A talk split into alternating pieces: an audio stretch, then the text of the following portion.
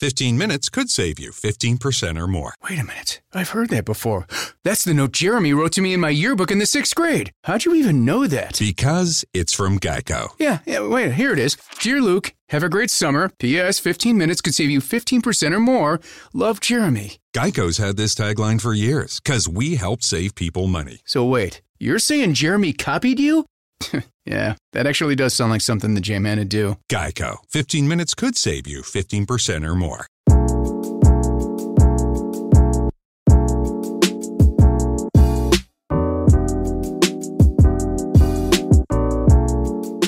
Muy buenos días, buenas tardes amigos, amigas, bienvenidas a una nueva edición de Cerro a la Izquierda. Estamos en sábado 12 de diciembre, a una semana solamente de las elecciones eh, de segunda vuelta en Chile. Eh, queremos agradecerles como siempre eh, su, su escucha, estar ahí junto con nosotros, también compartir nuestro contenido y decirles que hoy día tenemos un programa junto a, a dos excelentes compañeros de Cerro a la Izquierda, como lo son todos. Está Angel Arias desde Concepción. ¿Cómo estás, Angel? Súper bien, muchas gracias. Eh, muchas gracias por las personas que nos están escuchando. Y eh, sí, esta vez desde Concepción. Perfecto. Y también está Nelson Alarcón desde Quillón. ¿Cómo estás, Nelson? Muy buenas tardes Robinson, buenas tardes a toda la gente, buenos días en realidad a la gente que nos está escuchando, que nos va a escuchar a través del podcast. Y bastante motivado, harto que conversar hoy día en esta emisión de Cerro eh, preelectoral podríamos decirlo. Sí, pues si quieren comenzamos de inmediato. Eh, podríamos partir eh, analizando un poco lo que fue el comentado y bullado em, debate de Archie de la Asociación de Radiodifusores de Chile entre Cast y, y Boric, ¿verdad? Estos dos candidatos que están en segunda vuelta. Eh, fue bastante bullado. Eh, una cosa bien extraña, yo lo vi en la televisión, porque uno de los canales de la mañana, ¿cierto? Lo transmitió enterito por televisión y fue bien raro ver un debate que es muy radial, muy rápido, muy dinámico, ¿cierto? De respuesta corta y de intervención del periodista ahí permanente em, por la tele. Y, y se mostraron cosas bien increíbles, sucedieron acusaciones y dichos sumamente polémicos. Si quieren, empezamos por ahí. Eh, Angel, ¿qué te parece? Mire, me parece... eh, a ver, ¿qué tan polémico fue? Primero, se supone eh, que fue muy polémico. Ahora, eh, yo eh, personalmente también, también lo vi por televisión.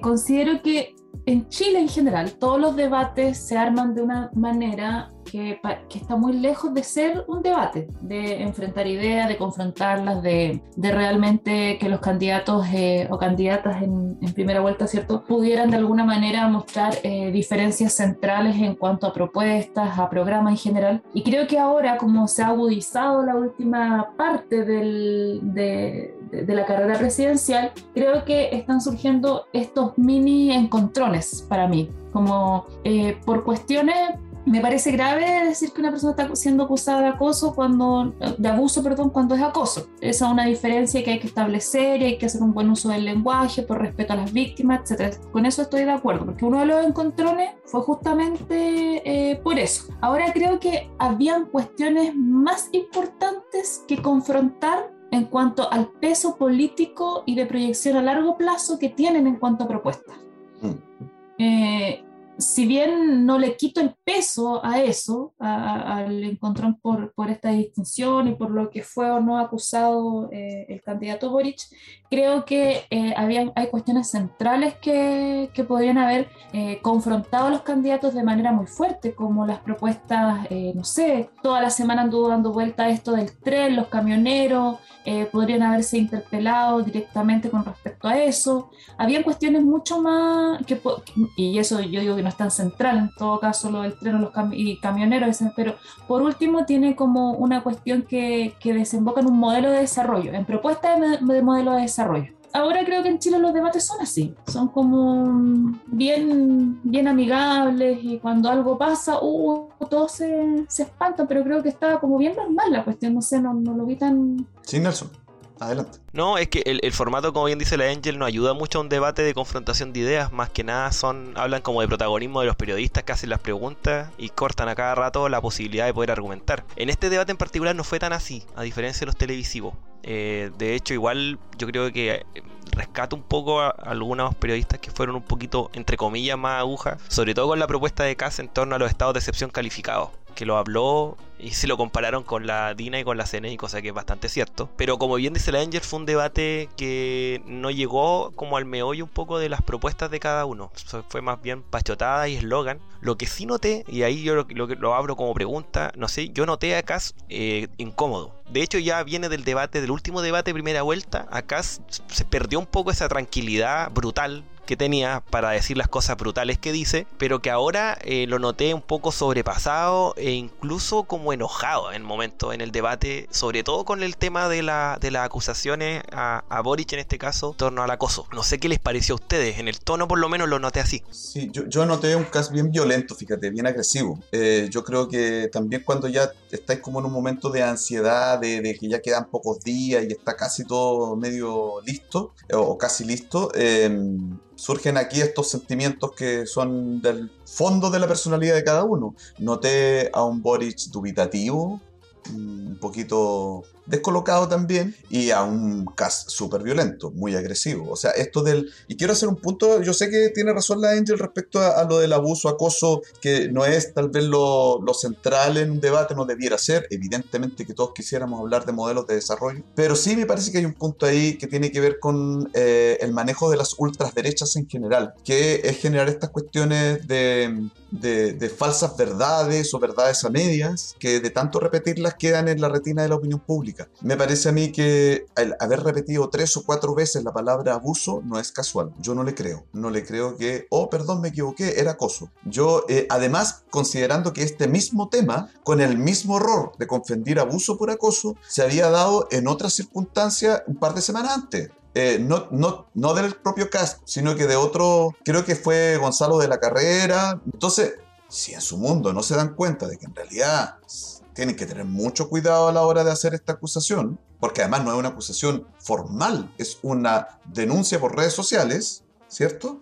Eh, se están exponiendo y yo creo que Cass jugó muy al límite, al borde de la cancha. Eh, tanto sí que se está pensando en una querella después de las elecciones eh, por este tema, Angel.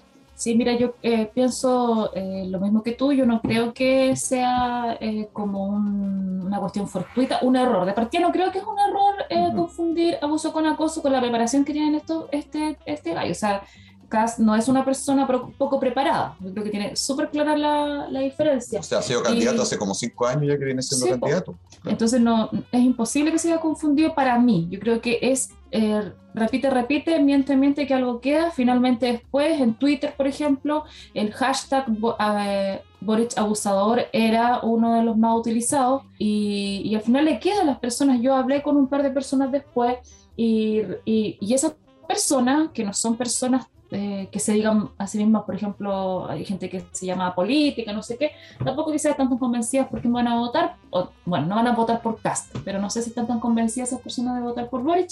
Ellos me, me decían, este gallo realmente fue denunciado por abuso, ¿cachai? O sea, como gente no tan lejana al mundo de la política, y yo les planteaba, no, no fue así y explicaba el contexto y era realmente eh, Cast logró instalar la duda por lo menos con respecto a qué es lo que era. Y eso eh, como dices tú Robinson es una práctica extendida de generar eh, fake news eh, o, o, similares en este caso directamente de los candidatos. Eso se usa y, y yo creo que no y, y además el perdón de después perdón me equivoqué fue una cuestión insignificante frente a la forma y modo de interpelarlo por abuso. O sea, era una cuestión súper fuerte y, y, después fue como, ay, perdónenme, así como... Mm. Bueno, es, ese, ese perdón es súper importante porque lo puede librar de una, de una demanda. Porque él dijo, ah, no, pero es que él puede decir, me demandan, perfecto, pero yo pedí disculpas cuando reconocí el error. Y es lo que le puede salvar de, de una sentencia en su contra, en Nelson. Sí, eh, no, mira, es importante relevar el hecho de que el libreto de Cass en segunda vuelta es un libreto ya conocido por la, la derecha, en este caso la ultraderecha, la derecha pinochetista, podríamos decir acá en Chile,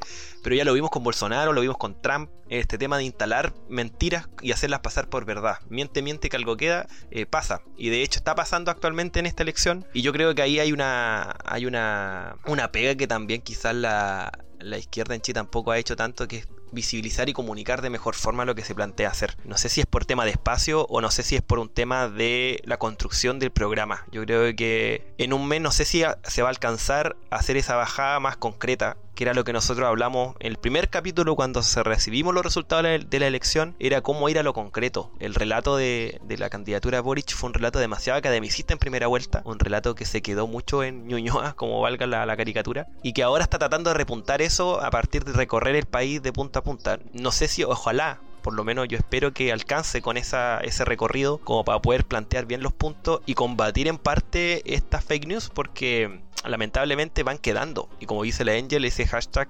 está fue TT, fue tendencia en redes sociales eh, durante la semana. Mm. Sí, o sea, no es también raro que esto del miente, miente que algo queda, eh, tiene su pasado nazi, ¿ah? ahí lo dejo nomás, para que lo piensen. Eh, como origen de la idea. sí, de hecho, tiene, tiene, tiene un vínculo bastante importante, no lo, quise explicitar, pero sí, es verdad. ustedes ya tú sabes, como dicen, ¿no? Eh, oye, otra cuestión importante es lo que mencionaba Nelson, que tiene que ver con, con esta situación que sigue realmente complicada, eh, que se la preguntaba el periodista Ramón Ulloa, ¿no es cierto?, en el debate, acerca de los estados de excepción, un quinto estado de excepción que quisiera incorporar a la Constitución y que en el fondo es esta idea que él ya venía manifestado en la primera vuelta, eh, me refiero a, al Zanjas, eh, respecto a em, perseguir a izquierdistas, activistas de izquierda o activistas no sé qué, como se, me acuerdo el, concepto exacto que utilizó, eh, y sería mediante este estado de excepción, pues, estaría hecho para eso, ¿no? volvemos a esta vieja idea de, del caseneta, ¿no? Angel.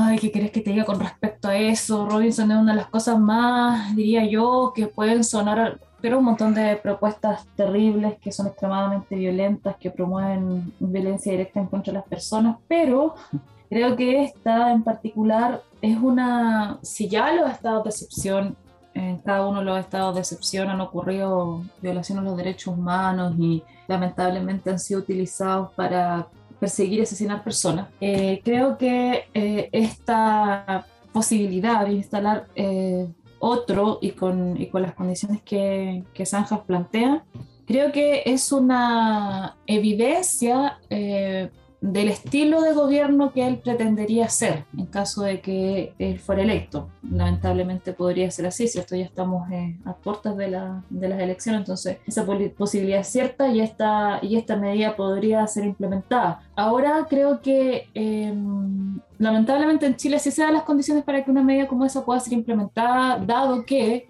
eh, se han hecho esfuerzos por parte de los gobiernos anteriores de eh, generar estados de excepción para poder eh, limitar la posibilidad de algunos grupos movilizados y activismo de presentar y de, de, que sus demandas sean instaladas. Así de, así de poco, digamos, mm. estas medidas en contra de personas activistas, grupos de activistas. Entonces, es como una cuestión muy desmedida, muy, muy violenta y, qué bueno que se lo preguntaron, porque yo creo que hay hartos periodistas, bueno, eso, como dijo el Nelson, esa característica tuvo este debate en particular, donde los periodistas realmente fueron un poco más eh, incisivos en sus preguntas, fueron a cuestiones centrales y que en la televisión no habían tenido la posibilidad quizás o el ánimo de, generar ese tipo de preguntas, era, fue otro estilo del periodismo en, en, cuanto a, este debate. Mm. Pero creo que muestra la gravedad de que exista un candidato como este. Sí, pues, Nelson, ahí es bastante eh, preocupante también esta situación que plantea un, eventual gobierno de Cast eh, respecto a normalizar también el uso de los estados de excepción, o sea, por algo se llaman estados de excepción. No son para aplicarlos en cualquier circunstancia, ¿no? Sí, bueno, el, gobierno de Piñera se caracterizó por tener estado de excepción. Lo tuvo para estallido, lo tuvo para ahora para pandemia, ahora lo tiene el Araucanía y Biobío. Eh, pero como tú bien dices, es un estado de excepción. No puede ser la norma el tener militares dando vueltas por las calles o con tanqueta o con vigilancia no es normal. Y eso, lamentablemente, en el programa de, Zanjas mm. está planteado casi como que fuera una normalidad. Y eso sí es, grave, y eso es importante transparentarlo, que ese tipo de, estado pinochetista no puede tener cabida en el Chile del siglo XXI. Yo creo que eso es importante relevar y que ojalá que la gente que lo está escuchando y que nos va a escuchar lo tenga claro. O sea, aquí estamos hablando de una regresión por lo menos de 30 40 años respecto de los pocos avances o relativos avances que se pueden haber generado en los últimos años. Así que a tener mucho ojo ahí. Sí, pues mira, eh, eh, para avanzar y salir un poco del tema de ese debate en particular, que fue como bien tan llamativo en las redes sociales y en los medios de comunicación, podríamos ir a una cuestión que mencionaba la Angel que a mí me parece súper clave y para ir dibujando ya, porque a estas alturas ya se tiene claro cuáles fueron las correcciones que hicieron a sus programas, tanto uno como el otro. Entonces, eh, sería importante qué significan en términos políticos, económicos, sociales, uno y otro gobierno eventual de estos candidatos. Yo quisiera partir diciendo que aquí hay, una cuestión que, si bien no hay polarización, yo pienso que eso no existe en Chile. Aquí lo que tenemos es un candidato de centro izquierda, ¿sí? que podría ser como un Bachelet 3, y eh, un candidato de ultraderecha. O sea, si es por polarización, estamos polarizados hacia un, hacia una, eh, en un espectro de la balanza pero no son los dos polos opuestos, no lo presentemos así porque yo creo que no es así. Aún así, hay diferencias entre uno y otro, que son marcadas y tal vez más marcadas que en elecciones anteriores, porque la derecha se fue hacia la ultra. No es porque la izquierda haya avanzado en un programa mucho más radical, es porque la derecha se apartó y se fue cada vez más hacia el extremo de su arco ideológico. Y es importante entonces qué significa ese extremo de ultraderecha. Partamos por ahí, si les parece, dibujando un poco cuál es el, eh, eh, el, tipo de pensamiento de José Antonio Casi que se eh, vería en un futuro gobierno de él. Angel, en términos económicos, sociales, políticos, ¿cómo, cómo ves tú eso? Pero yo les haría una pregunta antes de comenzar el debate. ¿Cast es más Pinochet o más Jaime Guzmán? ¿Qué, ¿Qué, ven ustedes con respecto a eso? Porque mm. recordemos que ahí hay una diferencia en cuanto a forma de hacer y a capacidad de hacer también. Eh, porque es distinto ser de la corriente de Jaime Guzmán dentro de la ultraderecha que ser más eh, de Pinochet. Por lo menos yo veo una diferencia. No sé, Robinson, mm. qué te parece? Es que yo creo que hay de ambos. Yo, yo creo que, por, o Nelson, no sé si quieres partir tú. No, no, dale nomás Robinson, yo después... Dale, yo, yo creo que en José Antonio Caso lo que se produce es una síntesis de todas las ideas que han nutrido a la derecha chilena en los últimos 50 años. Está eh, evidentemente el gremialismo anticomunista de, Jaime Guzmán y, uno nota a, a eh, muy en línea con eso porque él pretende eh, bajar la, constituyente. Él no quiere una nueva constitución. O sea, defiende la obra de Guzmán en su, en su origen, digamos, ¿no es cierto? En, el articulado que hoy día tiene la constitución actual. Y en eso es muy Jaime Guzmán. Eh, creo que hay muchas medidas que, que, vienen ahí de la mano de él, lo que tiene que ver con el rol de la mujer es muy guzmaniano cuestiones valóricas, ¿no? como del, del ultracristianismo, ese tipo de medidas son muy Jaime Guzmán. Remozadas, actualizadas, pero, pero sí, eso es. Y, también es muy pinochetista en que en los temas de orden público, en esto que recién hablábamos de los estados de excepción aplicados en tiempos de democracia, entre comillas, creo que hay pinochetismo ahí también. Y lo que amalgama toda esta sopa, este veneno podríamos decir, más que sopa, es eh, un irrestricto eh, apoyo a las ideas del neoliberalismo. O sea, económicamente todo cerrado, con un predominio del mercado, de mercantilizar todos los aspectos de nuestra vida y eh, utilizar al Estado solamente como una herramienta para que eh, el empresariado haga más eh, más ganancias de la que ya tiene. Entonces yo creo que es una síntesis perfecta, José Antonio Cas, de ideas viejas, y decirlo claramente, ideas viejas, ideas que en Chile tienen 50 años. tal vez para Brasil, Bolsonaro, esto era muy novedoso. No creo tampoco mucho, pero tal vez en Brasil lo vean así, o en Estados Unidos, pero en Chile, recordemos que todo esto parte de los años 70. Es pura vejestud la que hay ahí, para decirlo así. Sí.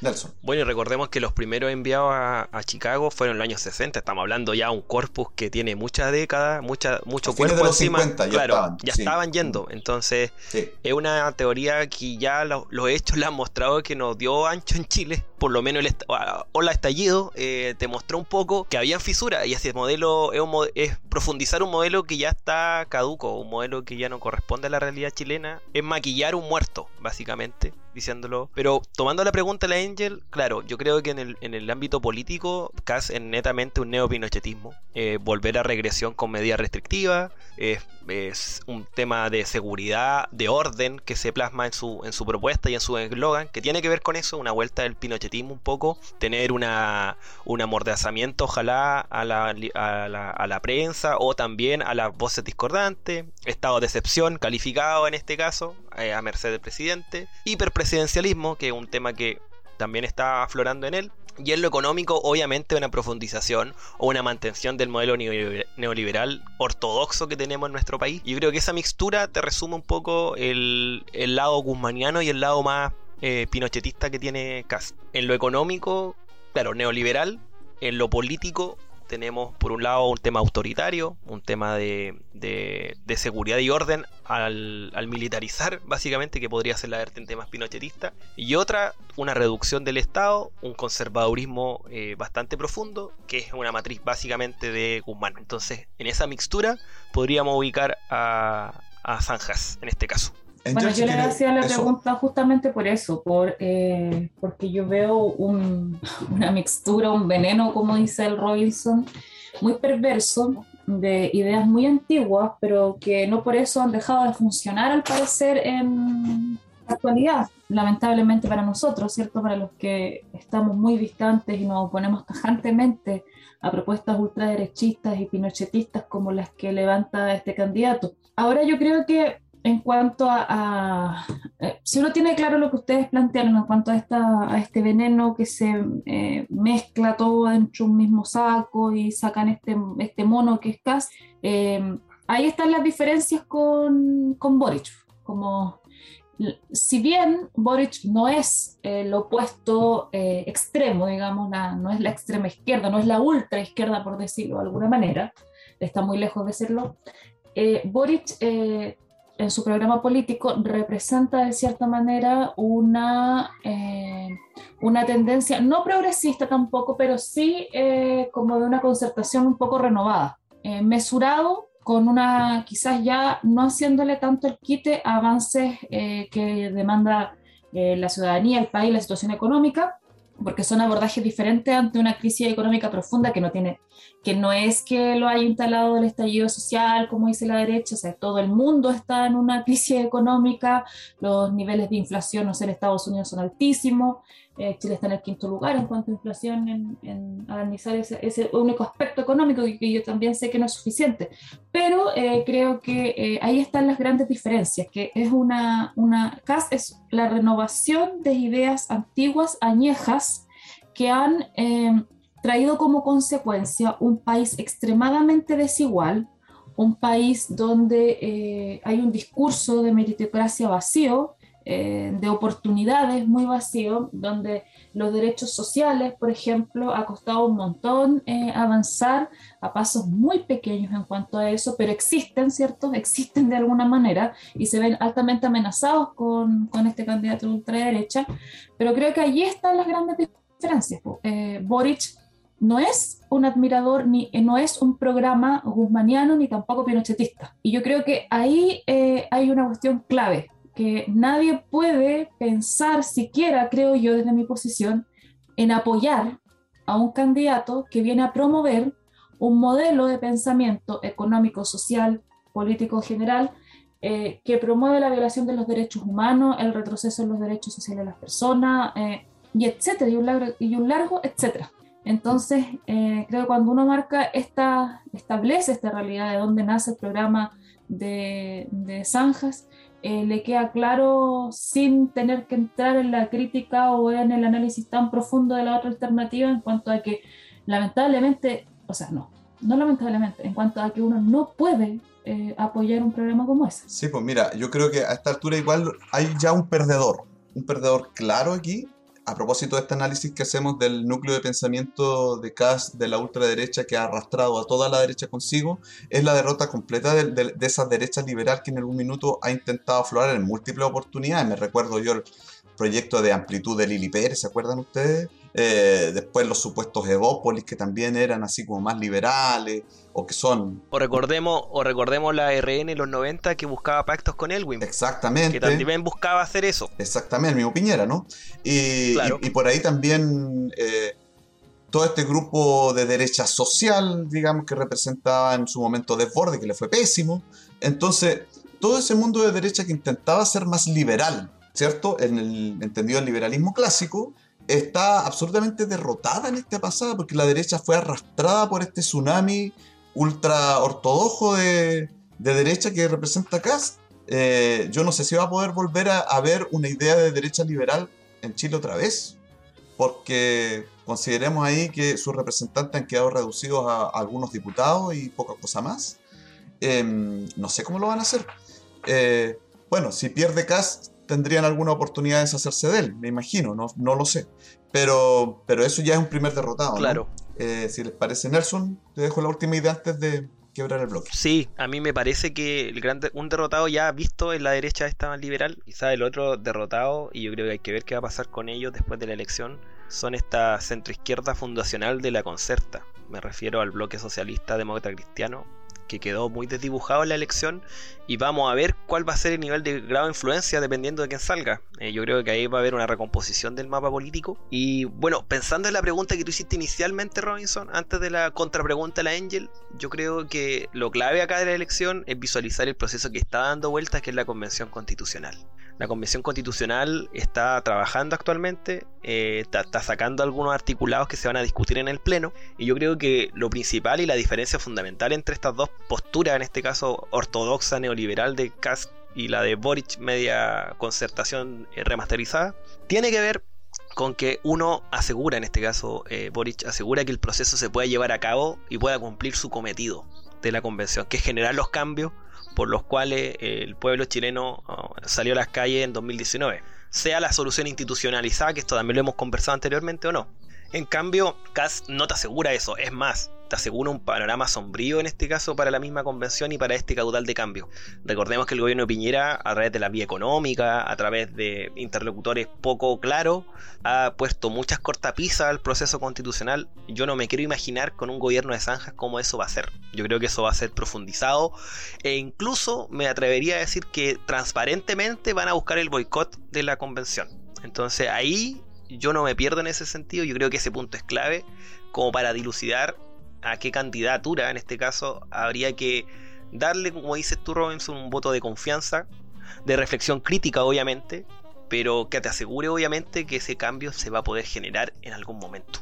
Perfecto, quiero escuchar la opinión de Angel respecto al tema de la convención y cómo sería afectada por una u otro triunfo de los candidatos, pero antes eh, voy a hacer un alto para saludar por supuesto, a toda nuestra red de radios amigas que nos retransmiten, comenzando por Radio Voz de la Mujer en Barrio Norte, en Concepción, por supuesto. También a Radio Fiesta Mix en Nacimiento, en la provincia del Bío Bío. Eh, Radio Aucán de San Fernando, en la provincia de Colchagua. Radio Manque de Rancagua, en la región de O'Higgins. Radio Monte Águila, en la comuna de Cabrero, también provincia del Bío Bío. Radio Valentina de Renguelmo, en Coelemu, región de Ñuble. Y en nuestras dos radios amigas de la región metropolitana de Santiago que retransmiten este programa Radio Villa Francia de Estación Central, Radio Villa Olímpica en Ñuñoa. También a Radio Pellín Folil de elpuelche.cl en Panguipulli, región de Los Ríos. Y por supuesto a la Radio Sentipensares que desde Buenos Aires, Argentina, retransmite este contenido. También recordar que pueden escuchar este podcast en resumen.cl en la web de noticias. Ahí pueden también acceder a este contenido. Tenemos redes sociales, como siempre se los recordamos, en Facebook, también en Twitter con el hashtag Cerro la Izquierda, en Instagram, en YouTube en Spotify, donde pueden también eh, escuchar este programa todas las semanas y ahora también pueden escuchar Notas desde el Cerro, que es un pequeño espacio que tenemos para entre semana también recordarles algunos puntos que queremos editorializar. Saludar a nuestros amigos de Perú, de Argentina, de Estados Unidos, de España, de México, de todos los países donde nos escuchan también. Y eh, recordarles que tenemos Patreon, tenemos Patreon, eh, ahí saludamos a ya a los patrocinadores que tenemos, ¿cierto? Gabriela Crucimaita, Guillermo Aguilar, Gabriel Alarcón, Luna Sae y Daniel Conejeros. Se pueden sumar también a esta lista de amigos que nos patrocinan eh, allí entrando a Patreon y buscando Cerro a la Izquierda donde pueden hacer sus aportes, se los agradecemos. Y si no pueden hacerlo, bueno, compartiendo nuestro contenido también nos ayudan muchísimo. Bien, Angel, quisiera escuchar entonces tu reflexión acerca de cómo se vería afectado el proceso constituyente de ganar uno u otro. A ver, yo en cuanto a, hoy es tan complicado adelantarse a eso, hemos estado tan pendientes quizás de, del resultado próximo domingo, que es urgente, ¿cierto? Hmm. Pero lo que yo he reflexionado en torno a eso, mira, por un lado creo que eh, evidentemente que sea electo Zanjas creo que presentaría un obstáculo enorme en cuanto a las posibilidades de reformas más profundas eh, promovidas desde la, desde la nueva constitución. También creo que eh, esa minoría derecha que está instalada en la convención eh, tendría un, una oportunidad más, ¿cierto?, para obstaculizar y entorpecer el, el trabajo de la convención donde yo creo que, me imagino que es, lo que han intentado y es lo que, lo que han hecho de cierta manera, es em, tratar de obstaculizar el proceso, desvalidándolo eh, frente a la ciudadanía, frente a, las personas que, habitan este país. Creo que eh, me imagino que harían un esfuerzo eh, potente en cuanto a eso, si es que fuera electo Cast. Ahora, em, ¿cuánta fuerza, si fuera electo Cast, existe desde los activismos sociales, desde los grupos que promovieron eh, la elección desde los convencionales que no son de derecha, que digo no son de derecha porque igual hay un amplio abanico ahí. Em, habría que como evaluar eso, es decir, ya cuánta fuerza tenemos para poder mantener e impulsar, impulsar reformas eh, más, más profundas que, que se han promovido. Y si fuera Boric el electo, también creo que existe una, una oportunidad para continuar con, esta, con este proceso, debido a que algunos convencionales ya han expresado públicamente su preferencia por este candidato y están haciendo campaña por eh, Boric. Por lo tanto, eh, creo que podrían existir eh, mayor conexión en cuanto a las propuestas que, que se pudieran establecer e instalar. Ahora lo que me preocupa es que eso es concertacionista y la concertación ha mantenido este país de una manera que a mí no me parece bien y que no le parece bien a nadie, yo creo, por gusta estallido social, por eso se dio la revuelta, eh, o a la gran mayoría de este país no le parece, eh, durante mucho tiempo. Me, creo ahí que habría un peligro en cuanto a que se pusiera un poco tibia, por decirlo de alguna manera, el impulso a propuestas programáticas importantes de modificaciones profundas y porque hay algunas que creo que también están lejanas a la concertación. Sí, no, perfecto. Si después podemos volver sobre el tema de la, del, del, apoyo no a Boric. Eh, eh, yo también una palabrita pequeña en torno a la constituyente, porque creo que Nelson tiene un punto con esto que es importante. Eh, pero tampoco voy a hacer como un análisis tan profundo, solamente decir una cosa. El, el, trabajo de la convención ha sido bastante, bastante profundo, ha sido exhaustivo. Eh, lo que no significa que eso dé como resultado una constitución magnífica, no estoy diciendo eso, pero sí que han trabajado, eso lo he podido ver, me, consta que es así, eh, en prácticamente todos los constituyentes, habrá alguno que no, pero en, eh, general sí. Me parece a mí que hay acuerdo en varias cuestiones que son bastante básicas y, ah, bueno, de sentido común a la vista de uno, ¿ah? puede ser. pero que el punto central acá, viéndolo en términos de las elecciones ahora que van a ocurrir, es el régimen político. Yo creo que no se ha tratado con especial fuerza, sobre todo por los sectores de izquierda, lo importante que es definir qué régimen político vamos a tener eh, posterior al plebiscito de salida. Me refiero, ¿cuánto hemos conversado acerca de eh, los beneficios o perjuicios de un sistema parlamentarista que reemplace al excesivo presidencialismo actual? Eso es vital. ¿Y por qué es vital? Porque si nosotros logramos instalar un tipo de parlamentarismo X en el país, ¿cierto?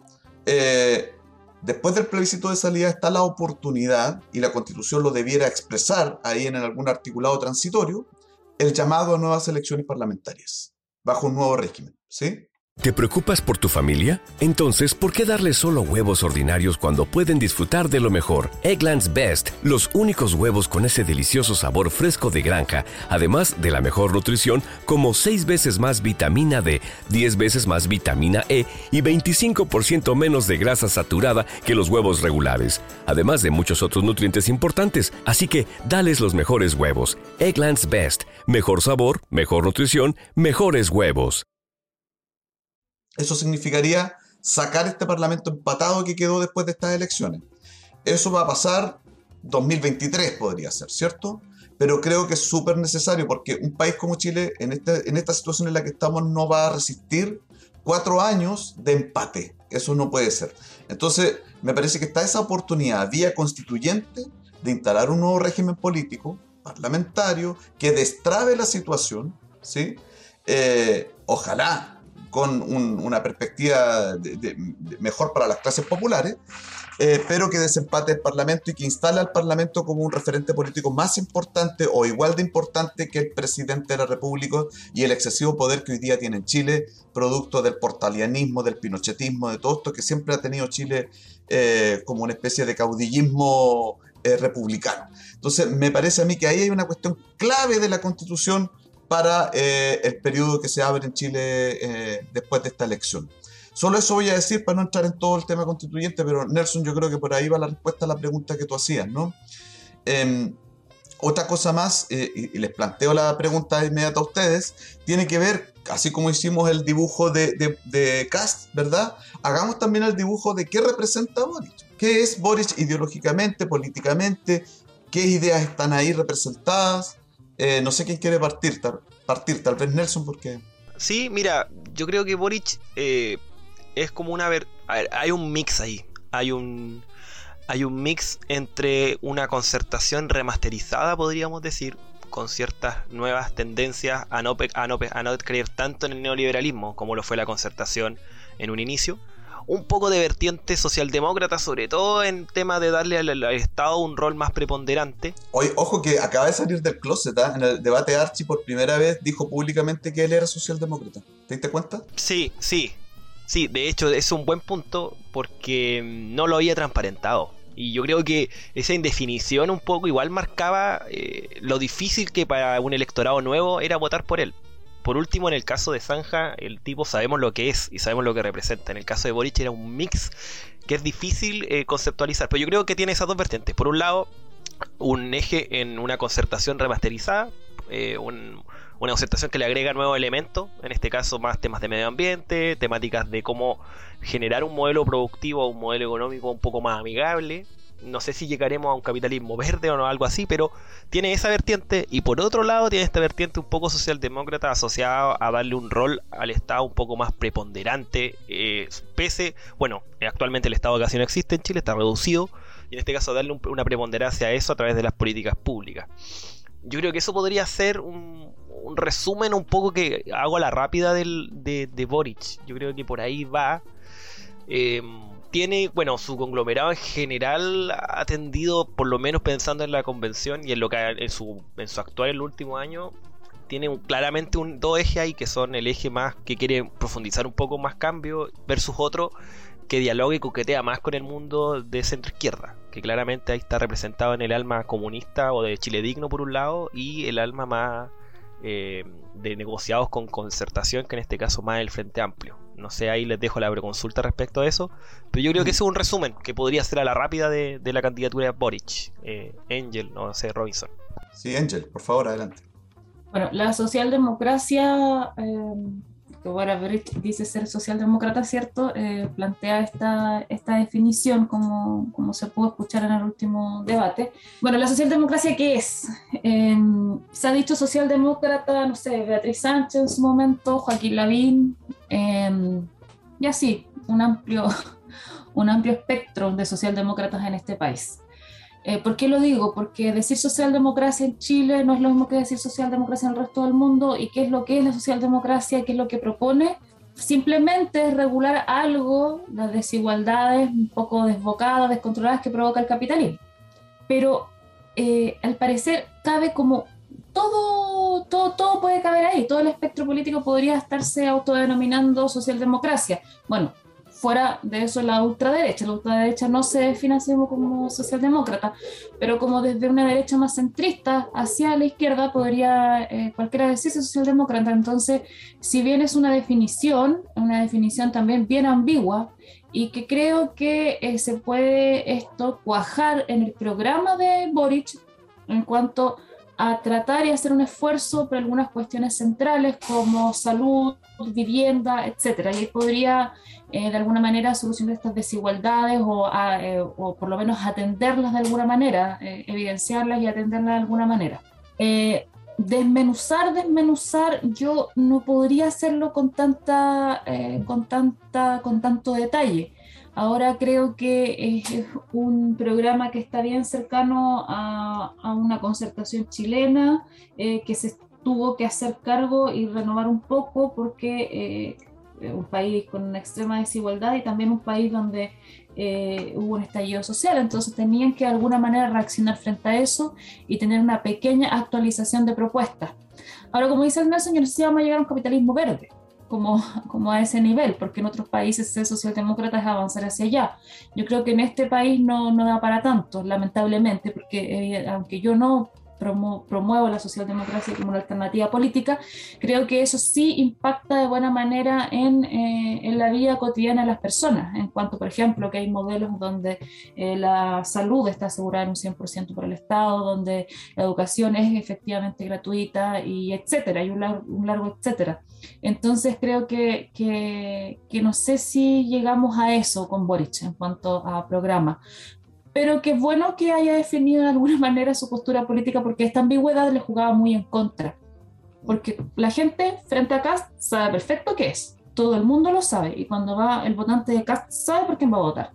Y lamentablemente elige votar por esta propuesta eh, ultraderechista y pinochetista. Cuando el votante va a votar por Boric, sabe que yo creo que va a votar por alguien que no promueve cuestiones tan violentas como Cast, pero no se sabe no se sabía específicamente desde qué posición estaba. Eh, eso, no, no sé, Robinson. Sí, chuta, aquí me va a tocar a mí hacer una cosa bien complicada, chiquillos, pero la voy a hacer igual nomás. Eh, Colóquele picante nomás, vamos. Sí, el picante. Le saqué el ají. Sí, mira, así como hicimos el dibujo de, de dónde provienen las ideas de Kass, vamos a hacer el dibujo de, lo, de dónde provienen las ideas de Boric. Eh, Boric es un muchacho del Frente Amplio, nacido en el movimiento estudiantil y que ha tenido devaneos con la concertación desde hace ya un rato largo, no es de ahora. ¿no? Eh, ha fraguado hace unos cuantos, desde que ya era diputado en realidad. Eh, ¿Qué hay ahí en ese marco de idea? Efectivamente, en el Frente Amplio habían corrientes socialdemócratas. ¿Y qué significa la socialdemocracia? En realidad es poner en manos del Estado los derechos sociales porque el mercado no se puede hacer cargo de ellos. Este es el axioma básico de la socialdemocracia. Yo no soy socialdemócrata, les digo inmediatamente eso para que hablemos desde la, desde la verdad. La socialdemocracia promovió eso, lo que se han denominado las sociedades de bienestar, de las que tanto se habla en Europa y que digámoslo, hoy día vienen un poco de vuelta porque han tenido muchos problemas en las últimas décadas y los avances de la ultraderecha dan cuenta de aquello. Pero eh, Boric efectivamente avanza en visos socialdemócratas en su programa. Ahora bien, yo sigo considerando que las propuestas de eh, para no decir Boric siempre, dignidad del, del conglomerado este, son más bien socialliberales. El acento sigue estando en el mercado. Lo que se propone ahora es avanzar progresivamente en participación del Estado en ciertas cuestiones eh, que pueden parecer como importantes para impulsar la reactivación económica tras las crisis, tanto la crisis social como la crisis pandémica. ¿A qué me refiero? Ahí está involucrado lo que habla Angel, por ejemplo, el plan de transporte público vía ferroviaria, ¿cierto? O transporte de carga también ferroviario. Impulsar el ferrocarril. Eh, que las sociedades de bienestar siempre lo han hecho. ¿ah? La, socialdemocracia siempre ha apostado fuertemente por el ferrocarril y la prueba de ello es Europa. Eh, pero también Japón y otras sociedades, ¿no? sobre todo Europa. Eh, sistemas de seguridad social potentes, sistemas de, de salud pública potentes, públicas y buenas, de buena calidad y de educación también. Todo eso en el programa de Boris tiene visos, tiene elementos de empezar a avanzar hacia allá, pero no está declarado del todo sigue estando el centro todavía, yo creo, en una matriz social liberal. Es decir, se cree todavía en los valores del liberalismo como promotores de la economía, ¿sí? Y en ese sentido se imponen ciertas cuestiones de carácter social que deben ser comprometidas por parte del Estado. Esa es la matriz ideológica de Gabriel Boric, ¿sí? Eh, Creo que es una especie de concertación, sí, lo es. Es una nueva concertación que ahora, en teoría, sí nos va a prometer lo que no cumplió en su momento Ricardo Lagos ni Michelle Bachelet. ¿Qué era lo que se esperaba de Lagos y Bachelet siendo socialistas dentro de la concertación? Ir justamente en esta línea más socialdemócrata, pero se quedó en el socialliberalismo. Ellos se quedaron ahí. Con Boris avanzamos un paso más hacia la socialdemocracia. Una patita en el socialliberalismo, otra pata en la socialdemocracia. Él lo ha dicho, vamos a impulsar fuertemente el desarrollo de las empresas y de los empresarios, tanto pequeños, grandes como, como medianos, ¿verdad? Eh, ahí está el tono, el tono social liberal. Él, no promete hacer empresas públicas, por ejemplo, eh, que sería como de una matriz mucho más eh, socialdemócrata. Entonces, creo que ahí dibujamos bien la, la, idea de un futuro gobierno de Boris. Yo, no siendo socialdemócrata, creo que esas recetas tienen techo topan. Em, y, creo que además él no tiene la fuerza para, para, llevarlas a cabo. Yo creo que es muy probable que dentro de un futuro gobierno de Aprobación dignidad se, imponga, se impongan tanto en economía como en aspectos sociales eh, estas almas, como decía Nelson, más concertacionistas social liberales y que terminen agarrando el gobierno para darle más seguridad a la derecha de que esto no va a avanzar mucho. Eh, me parece que eso es lo que está detrás de, todo esto. Y quiero decir una última cosa para no alargarme más. Creo que también esta es la última oportunidad que tienen, que tiene el progresismo en Chile, que ha gobernado muchísimo. ¿ah? El progresismo ha gobernado desde el 90 para acá, salvo las interrupciones de Piñera, y Piñera algo de progresista también tiene, eh, por lo menos de liberal, en algunas cosas. Eh, creo que esta es la última oportunidad. Creo que ahora está, e, es el momento para devolverle la mano a los pobres del campo y la ciudad, a los trabajadores precarizados, a las mujeres precarizadas. Es el momento de devolverle la tierra a los mapuches. Es el momento de avanzar en una agenda que diga, sí, los vamos a considerar. No nos necesitamos solo para los votos, sino que también vamos a tener una agenda con ustedes. Vamos a desarrollar cosas con ustedes. Eh, vamos a eh, eh, intervenir con sus ideas también en, materia legislativa. Me parece que esta es la última oportunidad, porque si no, la ultraderecha va a ganar las próximas elecciones. Y es por eso que creo, y aquí me adelanto, se los voy a preguntar de inmediato a ustedes, yo me adelanto en que por eso es que yo voy a votar por Boris. Solamente porque necesito detener a la ultraderecha y esperar, no, no, no esperar no, sino que trabajar para que en estos años de gobierno de Boris, si es que se da, eh, impulsemos fuertemente una agenda que le devuelva la mano a los, a los nadie, a los nunca, a los olvidados de toda la vida. Si no lo hacemos ahora, olvídense. Tenemos ultraderecha el próximo, las próximas elecciones. Y es por eso mi voto, no es por nada más. No me gusta Boris, no me gusta su programa. Yo efectivamente ideológicamente soy comunista, no soy eh, militante del partido ni de ningún partido, pero eh, ideológicamente soy comunista y desde esa honestidad intelectual les digo lo que estoy diciendo. Eh, Nelson.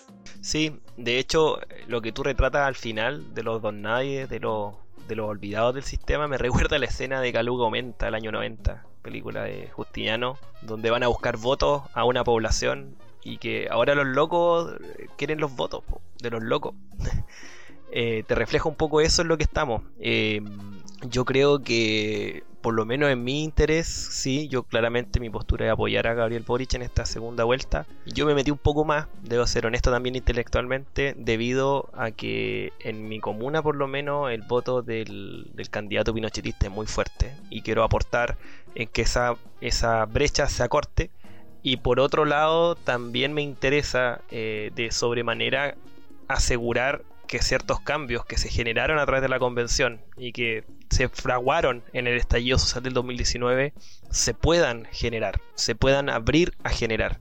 Yo creo que esa oportunidad eh, claramente la candidatura de Bosch la asegura en parte, la de Kass no la asegura para nada. Y eso es lo, por lo menos lo que a mí eh, me moviliza eh, obviamente, con mi reflexión crítica, yo creo que ojalá el mes alcance para hacer la pega que nos hizo en 30 años. Eh, es importante considerar esto. Eh, yo creo que una crítica que gane o pierda Boric, yo creo que tiene que darse, que es una reflexión interna de la izquierda de por qué se fue de las poblaciones, de por qué dejó cancha tirilado para que el discurso pinochetista eh, fraguara, por qué nos fuimos de los espacios, por ejemplo, radiales, de los espacios comunitarios. Yo creo que una reflexión que en el estallido se había recuperado en parte con las asambleas, pero yo creo que hay que profundizar. Yo creo que una, una reflexión que se tiene que hacer, gánese o piérdase. ¿ah? Yo quiero ser bien claro en eso. Y finalmente yo creo que lo que está en juego acá principalmente es eh, hacia dónde el modelo queremos apuntarlo. Si vamos a retroceder nuevamente y poner cortapisa o de verdad queremos asegurar cambios que obviamente nosotros desde nuestra trinchera crítica siempre vamos a estar reflexionando y vamos obviamente a darle al gobierno cuando no nos parezca un punto. Pero yo creo que por ahí está la clave. No sé, eh, Angel. Honestidad intelectual. ¿Qué ejercicio de transparencia exigen compañeros? No. Yo, em, si quieres nomás. No, no, yo creo que es necesario. Yo creo que uno de los ejercicios que hay que hacer con respecto a lo que dice el Nelson de esa imagen de Caluga y Menta, a lo que tú planteas del abandono de los sectores populares en Chile, que ya lo habíamos tocado antes también, eh, tiene que ver con que muchos de nosotros y nosotras en algún momento, yo creo que también como herencia de la dictadura, no reconocíamos exactamente a qué, eh, cuál era nuestro abanico de ideas y, cuál era nuestra posición clara en cuanto a la política. Porque, eh, por ejemplo, un respetable doctor, y lo digo no de una manera irónica, lo digo porque es así, es comunista y puede trabajar en una universidad formando personas y no es un deschavetado pone bombas en no sé dónde. Aunque en Chile hoy día pareciera que decirse comunista es una cuestión prácticamente directamente relacionada con, con un terrorismo, que esa también una idea instalada por la dictadura y donde nosotros y nosotras yo creo que eh, de alguna manera eh, caímos también en el juego y tratábamos de mantenernos en una pseudo clandestinidad intelectual donde eh, tratábamos también en un ejercicio muy torpe de validarnos frente a las clases populares a través de otras acciones y no de una transparencia en cuanto a nuestras ideas. Y yo creo que ahí hay un mea culpa, hay una cuestión que nosotros mismos provocamos de alguna manera y que hay que desfondar. Y uno de los ejercicios, yo creo, para desfondar esto es reconocernos exactamente de dónde estamos. Y yo estoy, no comparto el programa de Boric, no comparto la socialdemocracia, no es mi candidato, lo voy a hacer, voy a votar, voy a hacer ese ejercicio solamente porque la avanzada de la ultraderecha en Chile no puede seguir, es una cuestión inaceptable de cualquier punto de vista y eh, mi eh, gama de pensamiento efectivamente de ultraizquierda comunista.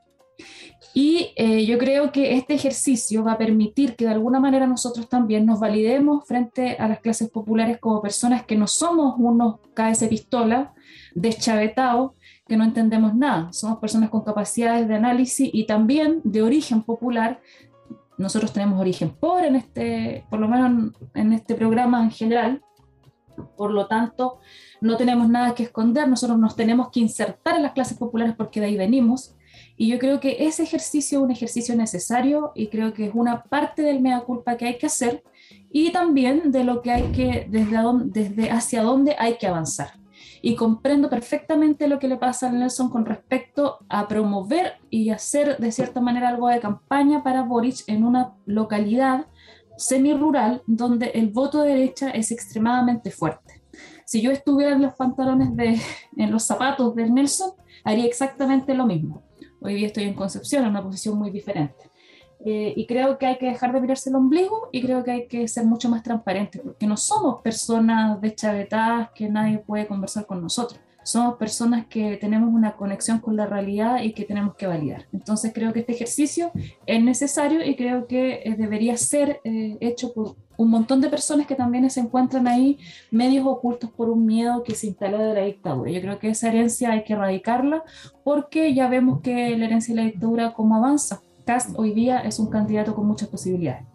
Sí, pues ya estamos en la hora para empezar a cerrar, decirles solamente como última idea y también les pido una ronda cortita de últimas ideas para ir despidiéndonos. Eh, que yo lo que decía también respecto a esta última oportunidad eh, para el progresismo y para las izquierdas, tal vez no hay que esperarla. Justamente yo no, tampoco creo en la esperanza, no, no soy como de ese mensaje. Eh, creo que tenemos que trabajar también los sectores populares, los que venimos de clases populares, en organizar nuestro propia política y no esperar que unos jovencitos educados en universidades santiaguinas o regionales también eh, nos, nos den a nosotros eh, eh, el qué se va a hacer y cómo se va a hacer para nuestro beneficio. Creo que también es hora de que nosotros y nosotras abandonemos estas ideas como tan identitarias que nos han sido regaladas por el progresismo y que en la izquierda reencontremos nuestra identidad de clase, reencontremos el sentido material de la vida que es súper importante eh, eh, incentivarlo en nuestros grupos y en, nuestros eh, sectores de apoyo, pues las asambleas, en todos esos sectores. O sea, cuando nosotros hablamos de la deforestación estamos hablando de una cuestión material. No es una cuestión identitaria de la gente que le gusta la naturaleza. Es cambio climático, es deforestación, es incendios forestales, es pérdida de vidas humanas, económicas, animales, producto de una política depredadora con el medio ambiente. Y, eso tenemos que empezar a entenderlo así, dejar estos discursos un poco, como digo, heredados del progresismo. Yo creo que tenemos que reencontrarnos con nuestra matriz ideológica y, seguir avanzando en nuestro propio camino, más que esperar el de los otros. Eso como último mensaje, chiquillos, Nelson, Angel, para ir despidiéndonos. Mensaje final, yo creo que, bueno, la otra semana vamos a tener un especial de Cerro a la Izquierda en torno a los resultados. Va a ser a las 8 a esa hora ya deberíamos tener resultados, así que estar atentos, vamos a difundir en la semana eh, el especial, vamos a tener algunos invitados, así que va a estar bastante interesante la conversa. Eh, solo pensando en lógica eleccionaria, a poner ojo en los resultados de Antofagasta y Conce, los dejo como clave. Así es. En una elección que va a ser muy pareja, eso yo también lo, lo visualizo, que va a estar un poco más peleado lo que dice la encuesta, así que tener ojo, Antofagasta, Concepción, en el ámbito regional y el ámbito de ciudad, a tener mucho ojo en esos resultados. Sí, pues... Em, nos gustaría que no fuera tan estrecha, pero aquí todos creemos que va a ser estrecho. Angel. Sí, eh, voy a estar de vocal de mesa nuevamente oh. el próximo domingo. Va a ser un ejercicio eh, de choque con la realidad Va a ser estrecho, yo creo lo mismo, lo habíamos conversado antes de iniciar este programa. Eh, y espero que el especial de la noche no sea un especial desalentador, sino que tenga un poco más el tinte de, que, de lo que hay que hacer, de lo que dice el Robinson, de la conexión con la matriz ideológica y con la materialidad, independientemente del resultado de las elecciones. Creo que hay que tener en visión de futuro al tiro, no esperar. Exactamente, Cerro seguirá estando con ustedes pase lo que pase, no se preocupen de aquello. Así que nos despedimos en esta oportunidad, por favor compartan nuestros contenidos por todas las redes sociales que les he mencionado, métense a Patreon, Spotify, YouTube, Twitter, Facebook, Instagram y todas las que se les ocurra y eh, nos estaremos viendo, escuchando en realidad en una próxima oportunidad. Gracias Nelson, gracias Angel, gracias Angel, hasta la próxima. Chao, chao.